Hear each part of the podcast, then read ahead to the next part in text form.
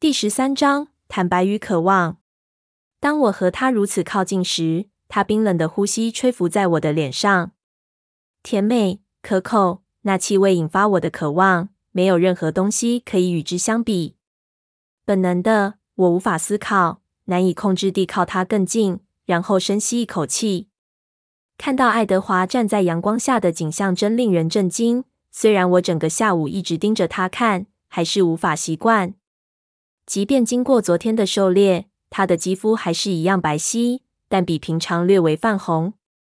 他的肌肤像千年之久的钻石，露出岩层似的闪着光芒。他躺在阳光直射的草地上，动也不动，须敞开，可以看见强健光滑的胸膛，闪亮的手臂裸露在外。他浅紫色的眼皮闭着，同样闪耀。当然，他并不是在睡觉。一尊完美的雕像，仿佛由不知名的石头刻成，像大理石一样平滑，像水晶一样闪亮。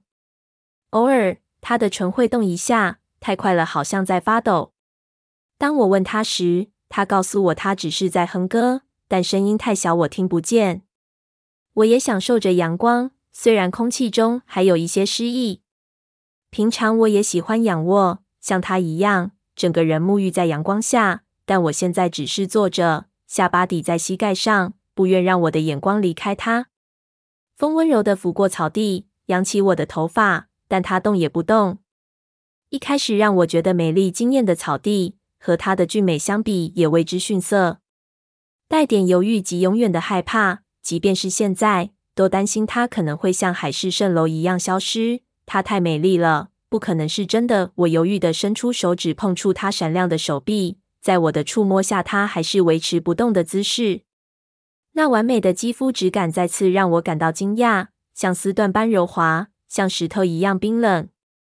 我向上望，他的眼睛睁开了，看着我。金蜜色的眼珠在狩猎之后显得更明亮、更温暖。他微笑的嘴角扬起一个完美的弯曲弧线。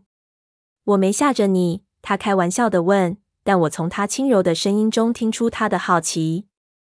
跟平常一样，他笑得更大声了，牙齿在阳光下闪耀。我再靠近一点，这次伸出我整个手掌，用我的手指顺着他前臂的曲线画下来。我看到自己的手指在发抖，这点没有逃过他的视线。你介意吗？我问。他已经又闭上眼。不，他说，眼睛还是闭着。你无法想象那种感觉有多美好。他叹口气。我一只手轻轻顺着他手臂完美的肌肉直画到手肘处蓝色的血管，另一只手将他的手翻过来。他似乎知道我要做什么，主动举起手掌，打断他原本不动的姿态。这吓到我，我的手指在他手臂上僵了好一会。抱歉，他低声说。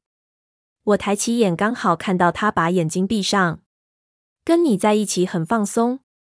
我举起他的手，转个方向。我看到太阳使他的手掌发光。我举起他的手，贴近我的脸，想要看出他肌肤被隐藏的那一面。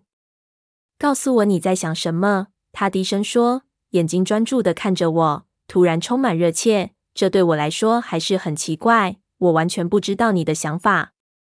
你知道，我们其他人都是这样的。真是艰难的生活。他声音中的后悔是我自己想象的吗？但你还没告诉我，我希望我也能知道你在想什么。我有点犹豫，而且我希望我能相信你是真实的。我希望自己不会害怕。我不希望你害怕。他轻柔的低语。我希望他能哄我，告诉我不需要害怕，没什么好怕的。嗯，我不是说那种恐惧，虽然我的确想到一些害怕的事。他的动作快得让我来不及反应。他现在已经半坐起来，用右手撑着地，他的左手掌还在我的手中。天使般的脸庞离我不到几寸，我可能会，应该会，因为他突然的靠近而退缩，但我无法移动。他金色的眼珠打量着我。那你到底在怕什么？他专注的低语。我无法回答。当我和他如此靠近时。他冰冷的呼吸吹拂在我的脸上，甜美可口，那气味引发我的渴望，没有任何东西可以与之相比。本能的，我无法思考，难以控制地靠他更近，然后深吸一口气。突然间，他不见了，他的手从我手中消失。我定神一看，他离我有二十尺远，站在之前草地旁的大树阴影下瞪着我。他的眼睛在阴影中仍然闪着黑亮，面无表情。我知道自己脸上表现出受伤及惊恐的表情，空空的手掌让我怅然若失。我很抱歉，爱德华，我低声说，知道他能听见。给我一点时间，他说，刚好让我不敏锐的耳朵足以听见。我还是坐着。经过漫长的十秒后，他走回来了，以对他来说很慢的速度。他在离我几步远的地方停住，慢慢坐在草地上，交叉着双腿。他一直凝视我，做了两次深呼吸，然后露出一个抱歉的微笑。我真的真的很抱歉，他犹豫地说。当我说我也只是个人时，你真的了解我的意思吗？我立刻点点头，但对他的笑话还是笑不出来。肾上腺素让我的血液沸腾，我终于慢慢了解突然出现的危险。从他坐的地方可以闻到危险的气息。他的微笑变成嘲弄：“我是全世界最棒的肉食动物猎捕者，不是吗？我的每个表现都在诱惑你，我的声音，我的脸，甚至我的气味，好像我需要这些似的。出人意料的，他突然跳起来，从我的视线消失，随即出现在他之前站的树下。”在半秒内跑过草地，好像你可以逃出我的掌心似的。他痛苦不堪的笑。他伸出一只手，毫不费力的从云杉树上扯下二尺粗的树枝，发出噼啪作响的噪音。他调整一下姿势，然后以极快的速度丢向另一棵高大的树，击中，树身一阵摇晃。然后他又马上出现在我面前，大约两尺远，像尊石像。好像你可以击退我似的，他温柔地说。我坐着没动，感觉比以前更怕他。在他小心的控制之下，我以前从未看过他这样不受控制的行为。他从未如此动物性，却也更俊美。我的脸色苍白，眼睛睁大，就像落入毒蛇视线中的小鸟一样动弹不得。他可爱的眼中流露出急躁的热切，几秒之后又消失了。脸上的表情慢慢的转变，露出沧桑的悲伤。别害怕，他低声说，轻柔的声音并非存心诱惑我。我发誓，他犹豫着，我发誓绝不会伤害你。他似乎更急着说服他自己。别害怕，他再次低声说。他举步靠近我，用过分夸张的慢动作，然后慢慢的坐下。他维持慎重，不疾不徐的移动。直到我俩的脸处于同样的高度，相距只有一尺远。请原谅我，他正式地说：“我现在能控制自己了。你带到我不受控制的样子，但我一定会规规矩矩的。”他等着，但我还是没说话。我今天并不渴，真的。他眨眨眼。我笑了，虽然声音发抖又急促。你还好吗？他温柔的问，慢慢伸出手。小心的将他冰冷的手放在我的手上，我看着他平滑冰冷的手，再次望向他的眼睛，然后不慌不忙的看着照在我手上那只手的线条。我抬起眼，羞怯地微笑。他回我的微笑让我醺醺然。所以我们说到哪里了？在我行为粗鲁之前，他用同样温柔、充满抑扬顿挫、像上个世纪人的说话方式问。老实说，我真的不记得了。他笑了，但一脸难为情。我想我们在讨论你为何害怕，除了那些明显的原因之外。哦，对。那我低头看着他的手，心不在焉的在他平滑光亮的手掌上乱画。时间滴答经过，看我多么容易生气沮丧。他叹口气。我看进他的眼睛，突然了解，我们正面临一个新的起点。他经历过多少年我不知道的历史，这对他来说一定也很难。我因为这个想法而鼓起勇气。我害怕的是，嗯，最明显的是，我怕不能跟你在一起。我怕我想要永远跟你在一起，比我应该的更想。当我说话时，我低头看着他的手。要大声说出这些话对我是件很困难的事。没错，他缓缓的同意说，这的确是该害怕的事。想跟我在一起，这不该是你最大的希望。我知道，我知道，我应该试着控制自己，但我不认为我做得到。我希望我能帮你，我真的应该。他流畅的声音听起来很诚恳，毫不迟疑。我应该离开，我应该现在就走，但我不知道我做不做得到。我不要你离开，我低着头用悲伤的声音说。这正是为什么我应该要离开的原因。别担心，我是个自私的生物，我太渴望你的陪伴。我很高兴。别高兴。他抽回他的手，但这次温柔多了。他的声音也比平常刺耳严厉，跟平常比起来很刺耳，但还是比一般人来的优美。我一阵晕眩茫然，他心情的突然转换总是让我跟不上。我不只渴望你的陪伴，永远别忘记这点。永远别忘记，我对你来说比任何人都危险。他停下话语，我看着他，他若有所思地看着森林。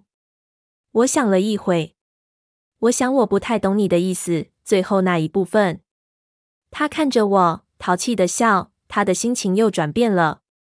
我要怎么解释呢？他思索着，而且不会吓着你。嗯，看不出来他是怎么想的。他的手又盖住我的，我紧紧抓住。他看着我们的手，真令人惊讶，这么舒适又如此温暖。他叹口气，他在脑中组合思绪。几分钟沉默过去。你知道每个人喜欢的口味都不同。他开口了：“有些人喜欢巧克力双淇淋，有些人喜欢草莓。”我点点头。抱歉用食物比喻，但我想不出其他方法来解释。我笑了。他回我一个悲伤的笑容。你知道的，每个人的感官不同，喜欢不同的味道。如果你将一瓶好酒藏起来，给酒鬼一瓶过期的啤酒。他还是会很高兴的喝下去，但如果他知道有一瓶好酒并且想喝的话，他会拒绝啤酒。现在，假设你在房间放了一瓶陈年白兰地，最稀有、最好的年份，它温醇的香气充满整个房间，你觉得他怎么可能舍得不喝？我们沉默的坐着，望着对方的眼睛，试着读出对方的思绪。他先打破沉默，可能这不是正确的比喻。拒绝白兰的说不定很容易，或许我应该把酒鬼改成吸毒者。所以你想说的是，我是你这个吸毒者的海洛因？我逗他，试着让心情好一些。他很快的笑了，似乎很感激我的努力。是的，你的却是我这个吸毒者的海洛因。这常发生吗？我问。他望向树梢，思考着如何回应。我跟我的兄弟们谈过这点。他还是望向远方。对贾斯伯来说，所有的人类都差不多。他是最后加入我们家的，要他戒掉需要经过一番挣扎。他还没有成熟到了解每个人的不同气味或味道。他突然转回来看着我，表情带着歉意。抱歉，他说，我不介意，请不要担心冒犯我或吓到我或其他。那只是你思考的方式，我能了解。或者至少我会试着了解。你只要尽力解释就好。他深呼吸，然后又望向天空。贾斯伯不确定他是否能遇见某个，他有点犹豫，思索着适当的字眼，让他动心的人，像你对我一样。我猜是没有。至于艾米特，他加入这一行已经很久了，请容许我这么比喻，所以他了解我的感受。他曾遇到过两次。感觉一次比一次强烈。那你呢？从来没有。这个回答在温暖的微风中悬荡了好一会。艾蜜特做了什么？我打破沉默问。这是个错误的问题。他的脸色变得阴暗，手在我手中握成拳状。他望向远方，我等着，但他没有立刻回答。我想我知道了。我打破沉默说。他抬起头。表情充满留恋与恳求。就算是我们当中最强壮的人，也会有脆弱的时候，不是吗？那你还问什么？我的允许。我的声音比预期的还要尖锐。我试着让自己的声音和善些。我知道他要为他的诚实付出代价。我是说，完全没有希望，是吗？我竟然如此平静地讨论我的死亡。不，不！他立刻忏悔。当然有希望。我是说，当然我不。他最后一句话没说完就止住。他的眼睛炽热的看着我。这对我们来说是不同的。艾蜜特，他碰巧遇到一些陌生人。很久以前，他没有做他该做。他陷入沉默。当我思索他的话时，他热切的看着我。所以，如果我们相遇在嗯，在黑暗的小径或某处，我抛下银子。我努力克制自己，不能在满是学生的课堂扑向。他突然住口，看向远方。当你经过我身旁，我几乎当场毁了卡莱尔为我们建立的一切。如果我没有在最后一分钟忍住我的饥渴的话，这么多年来，我第一次差点无法制止我自己。他停下来，皱眉望着树。他严肃地看着我。我们两人同时想起那一天。你一定觉得我疯了。我不能了解，你怎么会那么快就讨厌我？对我来说，你就像是某种恶魔，被我自己从冥府中召唤出来毁掉我。你肌肤散出的香味，那是你让我疯狂的第一天。在那一个小时内，我想了一百种不同的方法要引诱你跟我离开教室，好让你落单。但我又在脑海中将每个方法打败。想到我的家人，我不能这样对他们。我必须逃走，在我说出任何让你追随我的话之前，先离开。他抬起头，看到我畏缩的表情。我正在消化他痛苦的记忆。他金色的眼睛从睫毛下露出刺痛的神情，带着致命的吸引力催眠我。你会跟我走的，他说。我试着用平静的语气说：“绝对。”他皱起眉。低头看着我的手，解除了他对我的凝视魔力。当我试图要重新安排我的课程避开你时，你却出现在那儿，那个温暖的小房间。你的香味让我发狂，我差点就要杀了你。那里只有一个虚弱的人类在，太容易对付了。我在温暖的阳光下颤抖，他的眼神唤起我的记忆，只是这次察觉到其中的危险。可怜的科普太太。我为差点不小心害死他而颤抖着，但我抗拒了。我不知道我是怎么做到的。我逼迫自己不要等你，不要跟着你离开学校。在外面比较容易，因为我不会一直闻到你的味道，可以冷静思考，做出正确的决定。我离开家人，我羞于让他们知道我如此虚弱，他们只知道事情很不对劲。然后我直接去医院找卡莱尔。告诉他我要离开。我惊讶地瞪着他。我跟他换车，他的车已经加满油，而我不想停下来加油。我不敢回家，不敢面对艾斯密，他绝对不会让我走的。他会说服我那是不必要的。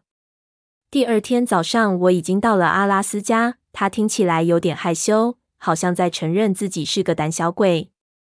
我在那边待了两天，和一些老朋友一起。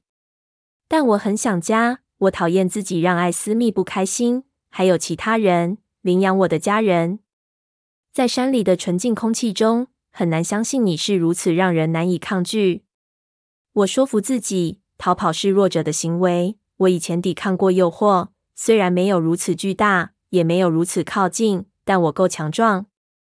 你是谁啊？一个不重要的小姑娘罢了，要在我的地盘驱逐我？她突然笑了。所以我回来了。他看向遥远的天空。我说不出话来。我采取了预防措施，狩猎，在见你之前比以前吃的更多。我认为自己够强壮，能抢你视同与一般人无异。我太自大了。当我发现我无法读出你的思想，无法知道你的反应时，这对我毫无疑问造成混乱。我不习惯间接的讯息。借由聆听杰西卡脑中关于你说过的话，她的想法并不是最初版本，这让我苦恼不已。而且我不知道你说的话是不是真的，这真让人难受。他因为这些回忆而皱眉。我要你忘记我第一天的行为，如果可能的话。所以我试着跟你说话，像跟其他人一样。但其实我很渴望，希望能破解你某些思绪。你太有趣了，我发现自己被你的表情迷惑住。每次你用你的手或你的发拨动空气，那些气味都让我惊叹。后来你在我眼前差点被撞死。我为自己想到一个完美的借口，解释我为何会在那当下出手救你。因为如果我不救你，你的血在我面前溢出，我不认为我有办法不泄露一家人的身份。但这是我后来找到的借口。在当下，我唯一的想法是，别是他。他闭上眼睛，迷失在自己痛苦的忏悔中。我超乎理性的听着，正常情况我应该要害怕，但相反的，我因为终于了解而松了一口气。即便是现在，当他忏悔他曾经渴望获得我的生命时，我对他的遭遇仍然充满同情。我终于能开口说话，虽然我的声音还是很虚弱。在医院时，他的眼睛瞄了我一下，我吓死了。我不相信我让我们一家人陷入险境，将我的力量暴露在大家面前。你和这些人，这让我有另一个动机想杀死你。我们两人同时退缩了一下，当那个字从他口中吐出来时，但却达到相反的效果。他很快的继续说：“我跟罗斯利、艾米特和贾斯伯对抗，他们都建议那是最好的机会。这是有史以来我们吵得最严重的一次。”卡莱尔站在我这一边，还有爱丽丝。当他说出他的名字时，做了个鬼脸。我不知道原因。艾斯密支持我做任何我想做的事，只要我能留下来。他摇摇头。隔天，我窃听跟你说话的每个人脑中想法，很惊讶你说的都一样。我一点都不了解你，但我知道我不能太摄入你的生活。我尽可能的远离你。每一天，你肌肤的香味。你的呼吸，你的发，都像第一天一样重击着我。他再次迎上我的目光，变得极为温柔。在当时，他继续说：“我担心我会连累我的家人，泄露身份。但现在，在这里，没有证人，也没有东西可以阻止我伤害你。我却……我竟然有足够的幽默问出问题：为什么？”伊莎贝拉，他小心念出我的全名。然后用手揉乱我的头发，他漫不经心的触摸让我全身颤栗。贝拉，如果我伤害你，我也活不下去。你不知道这对我来说是多大的折磨。他低下头，再次露出害羞的表情。你的思想对我来说仍是一片空白。看到你脸红会让我紧张。当你看穿我的伪装时，你眼中的洞悉力让我紧张。这些都令人无法忍受。他灿烂的眼睛痛苦地凝望我。现在，你是我最重要的人，有史以来对我最重要的。因为对话内容的急速转变，让我的头都晕了。从我面临死亡的主题，到他说出“我们”这个字眼，他等着。就算我低头研究我俩的手，我仍然感觉得到他金色的眼眸正凝视着我。你已经知道我的感觉了。我最后终于说：“我会在这里。”意思就是，我宁愿死也不愿离开你。我皱着眉，我是个大白痴。你真是个大白痴。他用笑声同意。我俩的眼光相遇，我也笑了。我们同时像白痴一样大笑，为这绝对的不可能而大笑。所以狮子爱上了绵羊。他低声说。我转过头，因为他说的话而颤抖，想隐藏我眼中的惧意。愚蠢的小羊，我叹气说：“一只有病、自讨苦吃、有被虐倾向的狮子。”他瞪着森林阴暗处好久好久。我好奇他在想些什么。为什么？我开口，又停住，不确定该如何继续。他看着我微笑，脸庞和白牙都在阳光下闪亮着。关于，告诉我为何你之前看到我要跑走。他的微笑消失了。你知道原因？不，我是说，我到底做了什么错事？我要更小心，你知道的。所以我最好开始学习什么不应该做。例如这个，我敲着他的手臂，好像没问题。他又笑了。你没有做错任何事，贝拉。是我的错，但我想帮忙。如果可以的话，我希望让你好过一点。嗯，他仔细考虑了一会。多数人出于本能会远离我们，排斥我们这群异类。但你如此靠近我，我并没期望你会如此靠近。你的气息，还有你喉咙的气味。他停顿一下，看着我，想知道他是否让我沮丧。了解。然后呢？我没礼貌地说：“试着缓和突如其来的紧张气氛。我缩起下巴，不露出喉咙。这招有效。他又笑了。不，说真的，你每次都让我惊讶。他举起手，温柔地放在我的脖子上。我还是坐着，因为他的触摸而打了寒战。这是种自然的警告，警告我应该害怕。但我一点都不怕，而是另一种感觉。你瞧，他说，真完美。我的血液加速流动，我希望能让它慢些，否则会让一切变得更困难。他当然听得见我的脉搏重重的跳动着。你的脸颊泛红时很美丽，他低声说。他温柔地抽出被我握住的手，我的手无力地垂落在膝上。他轻柔地用手抚过我的脸颊，然后用两只冰冷的手捧着我的脸。别动，他低声说。其实我根本已经动弹不得。他的眼睛仍然凝视着我，缓缓地轻声向我。突然，他温柔地将冰冷的脸颊贴在我喉际，我整个人僵住了，即便我想动也动不了。我听着他均匀的呼吸声，看着风吹过他的红褐发，他现在比任何时候都更像人类。他的手慎重缓慢地划过我的梗子两侧，我颤抖着，听到他压抑他的呼吸，但他的手继续移动，轻柔地在我的肩膀上移动，然后停住。他的脸摩擦着我的脸。鼻子抚过我的锁骨，然后他温柔地将脸停在我的胸口，听着我的心跳。啊，他叹着气说：“我不知道我们动也不动做了多久，可能有好几小时。”最后，我脉搏的跳动终于平静下来，但他还是没动，也没说话，一样搂着我。没有任何时候比得上此时此刻。也许我的生命即将结束，比我想的还要快，我却一点都不害怕。我没办法思考，除了他的触摸之外，我的脑中一片空白。就在此时，时间过得太快了。他松开我，眼神很平静。再一次就没有那么困难了。他用满意的口气说：“这对你来说很难吗？不会比我想象的难。你呢？不，不难，对我来说。”他因为我的声调而笑了。你知道我的意思。我也笑了。这里，他牵着我的手，让我的手碰触他的脸颊。你感受到这里的温暖吗？真的，比起他平常冰冷的肌肤，那里算是温暖的了。但我并没真的专心感受，因为我正在触碰他的脸。从第一天看到他，我就一直梦想做的事。别动，我低声说。没有人能像爱德华一样。他闭上眼睛，像石头般固定。像是我手下的艺术品。我的动作比他刚才的触摸还缓慢，小心的不要遗漏任何一处。我爱抚他的脸颊，轻轻的触及他的眼皮，他眼下的黑眼圈。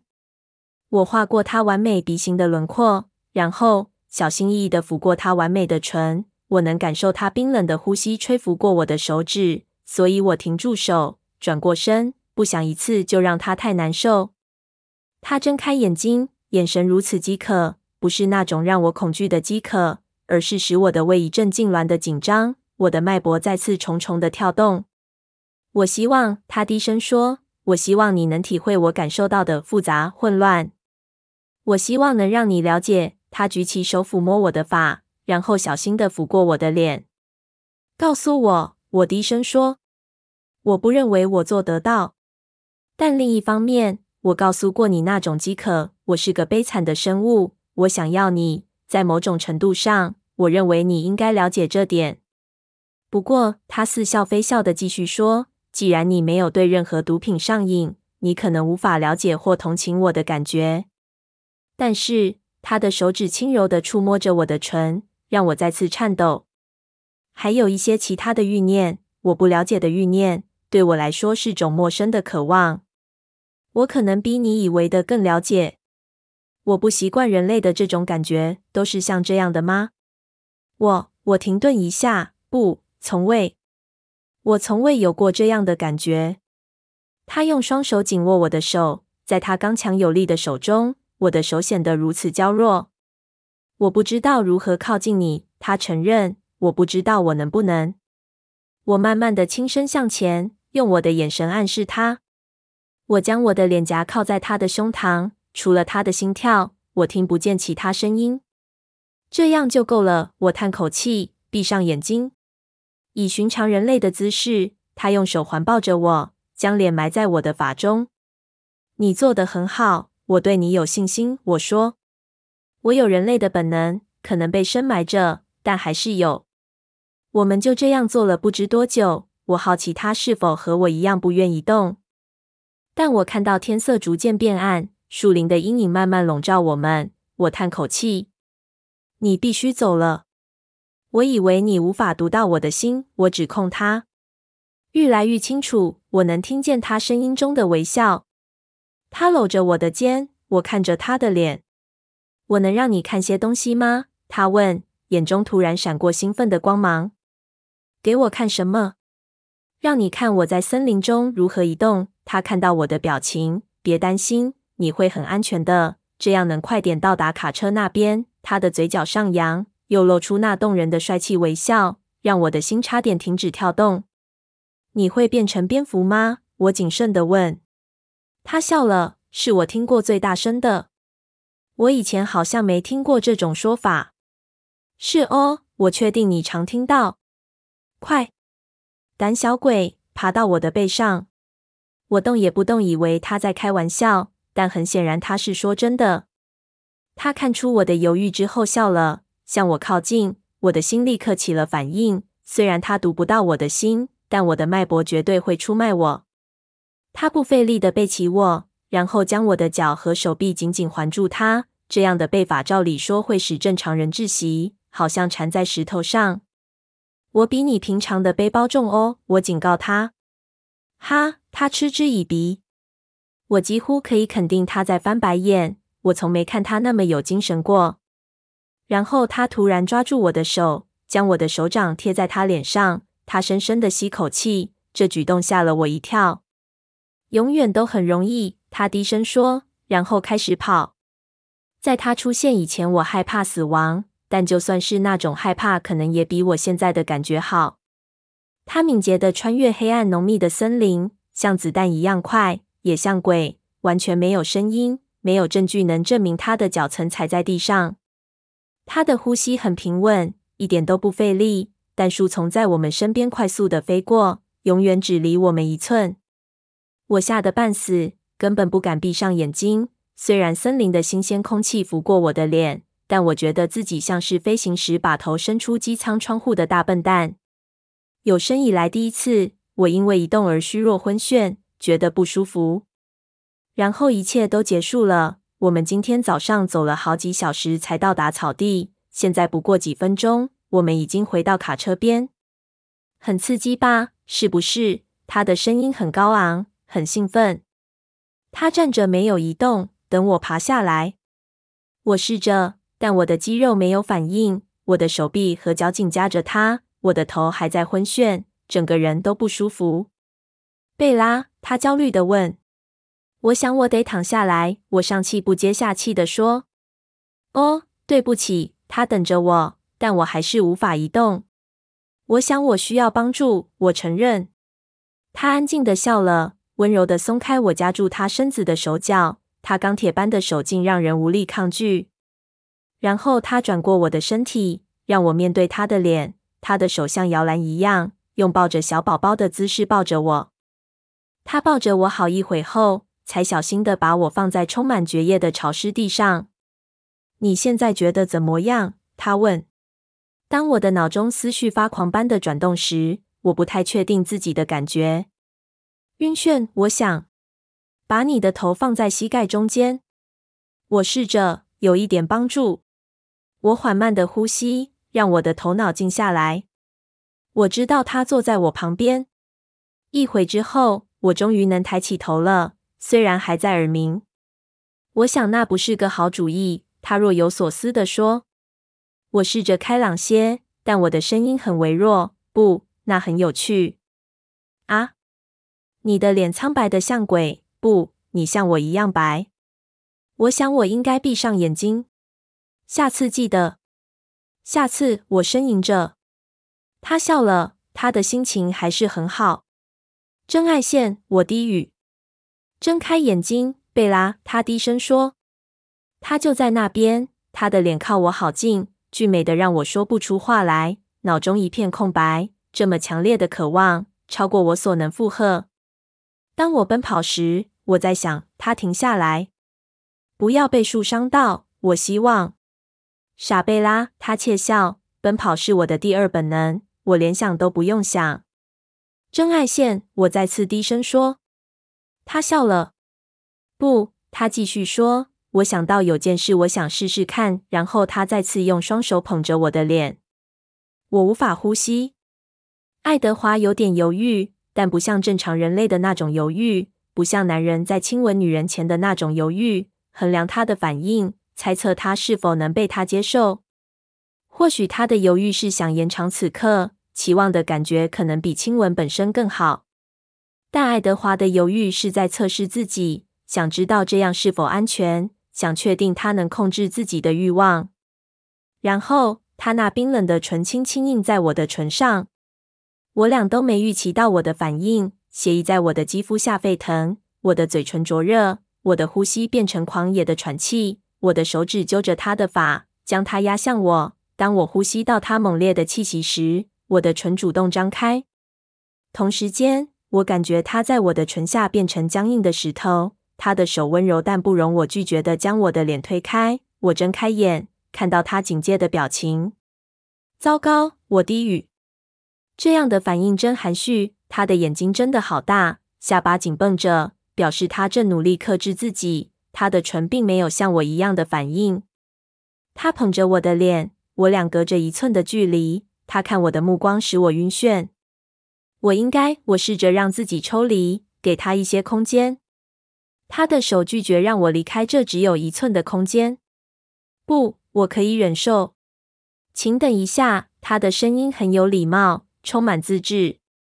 我看着他，看着他眼中的激情消退成温柔，然后他露出一个顽皮的微笑，让我感到惊讶。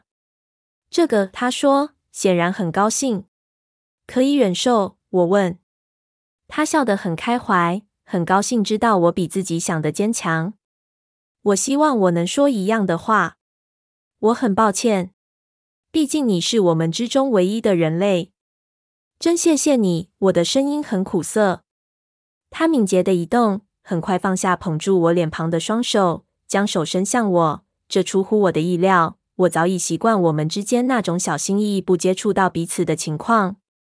我握住他冰冷的手，发现我的确需要他的支援，因为我的平衡感还没恢复。你还因为刚才的跑步而感到虚弱吗？还是因为我的亲吻功力？当他笑着这样说时，多轻松的语气，多像人类。他天使般的脸庞无忧无虑。这不像我知道的爱德华。我被他搞糊涂了。又因为要离开他而让我感到心痛。我不确定，我还是头昏眼花的。我勉强回答。不过，我想两个原因都有。也许你应该让我开车。你疯了！我抗议。跟你的最佳表现相比，我还是能开得比你好。他语带挑逗地说：“你的反应能力很差。”这点我知道，但我不认为我的紧张或我的开车技术与这有关。信任我。贝拉，我的手还在口袋里，紧抓住钥匙。我抿着唇，慎重的，然后带着紧张的笑容摇着头。不要，你想都别想。他不可置信的抬起眉毛。我绕过他，打算往驾驶座走去。如果我没有微微摇晃的话，他可能会让我过去。但我连路都走不稳，他当然不会同意。贝拉。我已经尽我所能让你活下去。当你连路都走不稳时，我不会让你坐在方向盘前面的。还有，朋友不会让朋友酒醉开车的。他轻笑着说，他的手臂环着我的腰，让我逃不了。我能嗅到他胸膛那令人心动的甜美气息。酒醉，我抗议，因为我的表现而陶醉。他愉快的笑，这点我无法反驳。我叹口气。我无法拒绝他说的任何事。我把钥匙举得高高的，让他落下，看着他的手敏捷的接住。小心点，我的卡车上年纪了。很明显，他同意。你没被影响吗？我苦恼的问。被我的表现。再一次，他大理石般冰冷的脸孔融化了，表情变得轻柔温暖。他一开始并没有回答，只是将他的脸抚向我，用唇轻柔的抚过我的嘴角，然后沿着我的耳朵到我的下巴来回轻抚。我全身颤抖。不可否认，最后他低声说：“我的反应能力比你好。”